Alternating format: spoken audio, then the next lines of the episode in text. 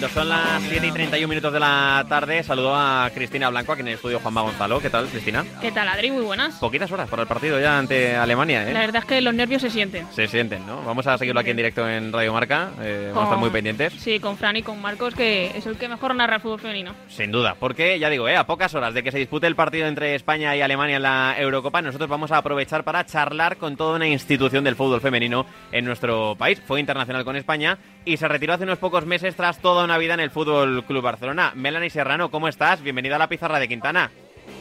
Hola, buenas tardes. Melanie, ¿cómo ha cambiado tu vida desde que cuelgas las botas hasta ahora? Pues de momento diferente pero entretenida. La verdad es que no me da tiempo a pensar mucho y, bueno, eso es bueno. Ah, mira, pues esta era la siguiente pregunta que te quería hacer. ¿Echas de menos el día a día, los entrenamientos, las compañeras, el vestuario, etcétera? Pues de momento, digamos que ha sido un veranito movidito y, no me ha dado tiempo a asimilar todavía pues que cuando empiece la temporada, la pretemporada, eh, no estaré por primera vez eh, en mi carrera deportiva y, y, bueno, imagino que en ese momento será cuando me dé cuenta de un poco todo. Melanie, recuerdo el día de tu despedida con el Barça, recuerdo que fuiste muy honesta y, oye, que reconociste que ya no le aportabas al equipo lo que te gustaría, que me parece un mensaje muy sincero, muy honesto y muy potente. Sí, yo he intentado ser así cada día, cada, cada temporada, eh, teniendo muy claro cuál era eh, mi, rol en el, mi rol en el equipo y sobre todo ayudarle al 100% de la manera que fuera. Eh, para mí siempre lo primero ha sido el equipo, todos los entrenadores eh, así lo han, lo han sabido y, por ello mando las gracias por mi comportamiento y, mis compañeras lo mismo, así que para mí pues era lo más importante, ¿no? Que conocer eh, cómo, cómo te encuentras en, en, el día, en el momento actual y, y afrontarlo, ¿no? Claro, porque lo más llamativo, Melanie, es que tú te despediste con 32 años sin ninguna lesión, sin nada. Simplemente, oye, decidiste dar un paso al, lado y ya digo, con ese mensaje tan honesto y tan sincero de, oye, yo ya no me veo, creo que no voy a eh, dar el 200% eh, que estaba dando hasta ahora, no encuentro mi sitio y decido marcharme y ya está. Sí, eh, yo soy una persona que desde pequeña siempre he tenido las cosas muy claras y, bueno, siempre he querido sabido lo que he querido y he luchado por ello. Dije que mi objetivo era conseguir una Champions y, hasta que no lo consiguiera no iba a parar. Eh, gracias al esfuerzo diario de mucha gente, pues se llevó a cabo y una vez conseguido el objetivo que era para mí ser eh, por primera vez ganar una Champions, pues ya veríamos lo que lo que pasaría decidí un año más continuar para ver qué, nivel ofrecía el equipo y si me veía eh, que aportaba, eh, seguía aportando cosas y bueno, la verdad es que fue diferente, fue duro y, al final intenté mirar y priorizar eh, lo que lo que vivo en el día a día, mis hijas, mi familia, eh, mi futuro y creo que ha sido la mejor elección. Claro, porque el mensaje en realidad, el más potente que creo que dejas en esa rueda de prensa de despedida, Melanie, no es tanto ese, sino eh, el otro titular. me gustaría que mis hijas supieran que su madre ha luchado por la igualdad. Me parece brillante, eh, Melanie, y debes sentirte muy orgullosa de ello porque es tal cual. Sí, porque al final he vivido una etapa en la que ha sido totalmente diferente a la que estamos viviendo ahora, que no digo que todavía quede, que queda, mm. pero, pero era pues muy dura y muy diferente a la que estamos y al final quiero que ellas conozcan eh, un poco lo que yo viví, luché por ello y, y sobre todo pues con las imágenes que puedan ver el día de mañana de, los momentos que vivió su madre siendo futbolista profesional. En lo deportivo, Melanie, ya hemos dicho, has tenido una carrera muy exitosa, pero ahora cuando echas la vista atrás, cuando tengas un, ratito para pensar echas la vista atrás con algo más de perspectiva, ¿de qué te sientes más orgullosa tú? De la persona, la buena persona en lo que me he convertido. Creo que soy mejor eh, persona que cuando eh, empecé a crecer, digamos, y, y mejor futbolista. Creo que es al final ese es mi éxito. he mejorado mucho eh, y, que los éxitos a nivel de trofeos y competiciones eh, he tenido muchos títulos en mi, en mi vitrina, pero creo que el trabajo y el sacrificio y todo el esfuerzo que he hecho para ser mejor y la competitividad que, que he aprendido a, a mejorar en todos los ámbitos que cuando empecé eh, pues no lo tenía y, creo que eso me siento muy orgullosa de ello. Y ahora te quiero preguntar, antes de dar paso a mi compañera Cristina Blanco, Melanie, eh, por los inicios en el fútbol femenino, porque tú fuiste parte eh, muy activa, muy importante para el crecimiento que ha tenido el fútbol femenino en, España, pero ¿cómo recuerdas los comienzos? Eh, cuando tú empiezas a, jugar al fútbol, ¿cómo era el fútbol femenino aquí en España y cuánto ha cambiado por suerte para bien a, la actualidad? Bueno, pues cuando yo comencé era amateur, jugábamos en en los campos de tierras que antiguamente estaba el Camp Nou, eh, que ahora son aparcamientos eh, asfaltados eh, para que puedan asistir al estadio la gente. Nos cambiábamos todos los equipos en un vestuario, las duchas había muy pocas y a veces salían frías. Los éramos un equipo amateur, la ropa nos iba eran de chicos, nos iba muy grande, no teníamos apenas recursos, los viajes pues eran muy malos, no tiene nada que ver con, con lo que tenemos actualmente. Hmm. Vamos, no se nada. Precisamente sobre el cambio que ha habido en el fútbol femenino, que siempre se ha ido a mejor, ahora una de las referentes, que es Alexia. Esta mañana hemos conocido por parte del Barça una mala noticia, una noticia agridulce, digamos, porque hemos conocido que la operación de rodilla ha salido bien, pero la mala noticia es que Alexia va a estar de 10 a 12 meses de baja.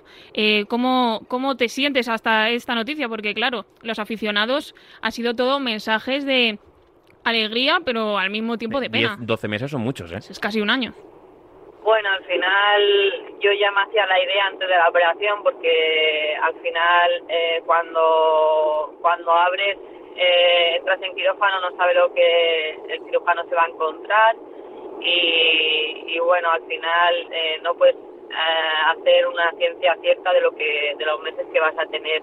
También hay muchos eh, aspectos como recuperación, que, que la rodilla recupere bien, que no le, no le afecte ningún imprevisto durante la recuperación.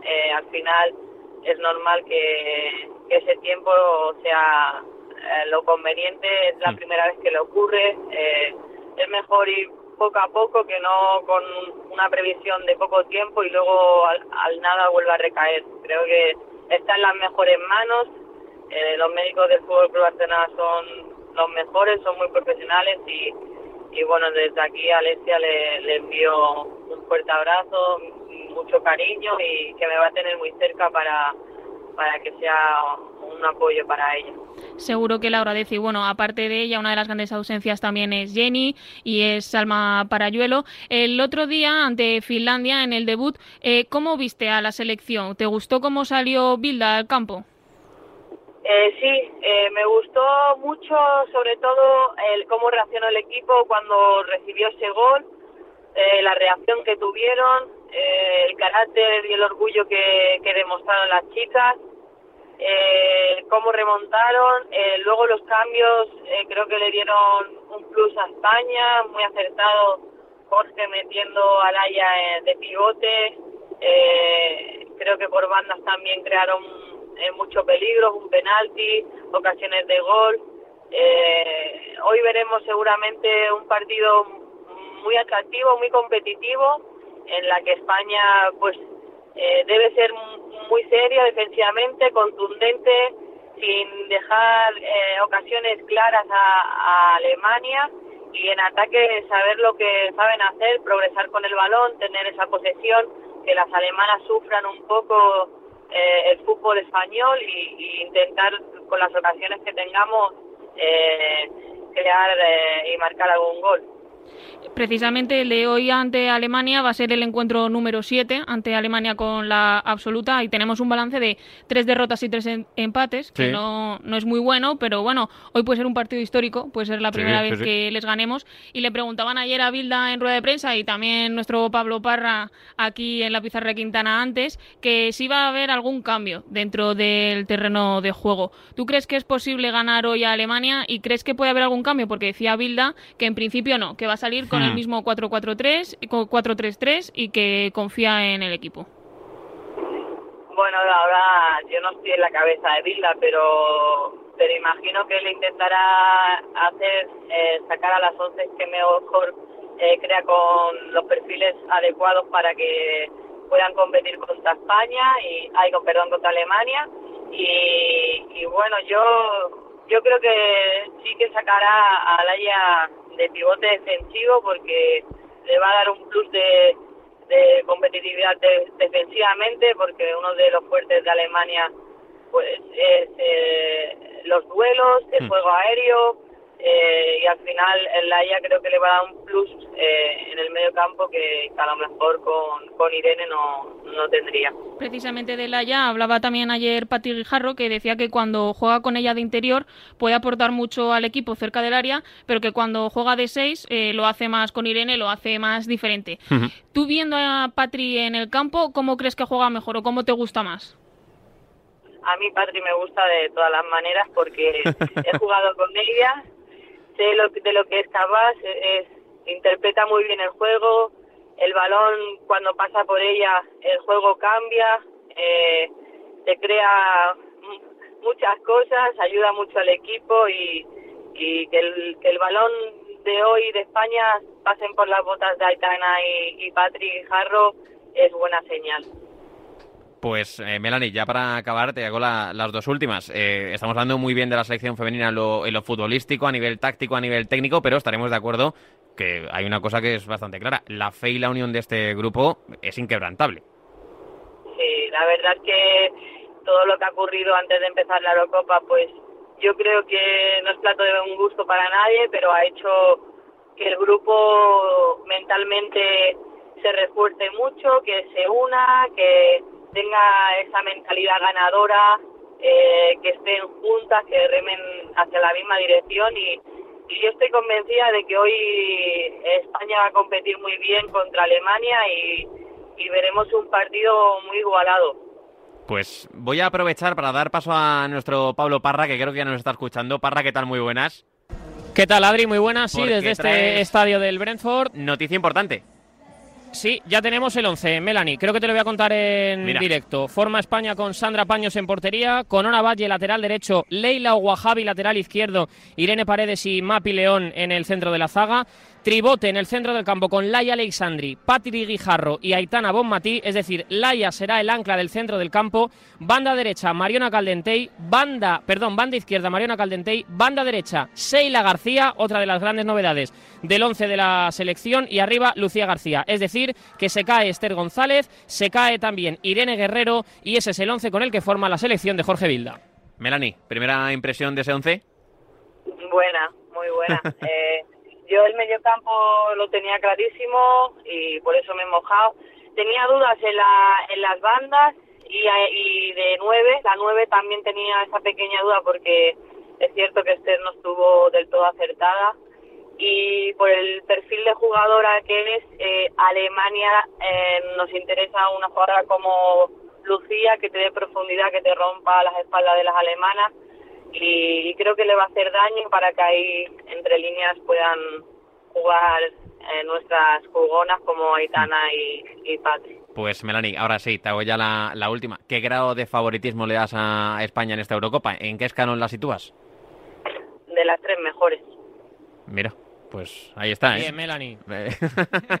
nos gusta, nos gusta que, que, haya, que haya optimismo con esta selección. Melanie Serrano, ha sido un gustazo charlar esta tarde contigo. Muchas gracias por atendernos. Disfruta del partido y ojalá podamos volver a hablar muy pronto. De nada, vosotros, un placer.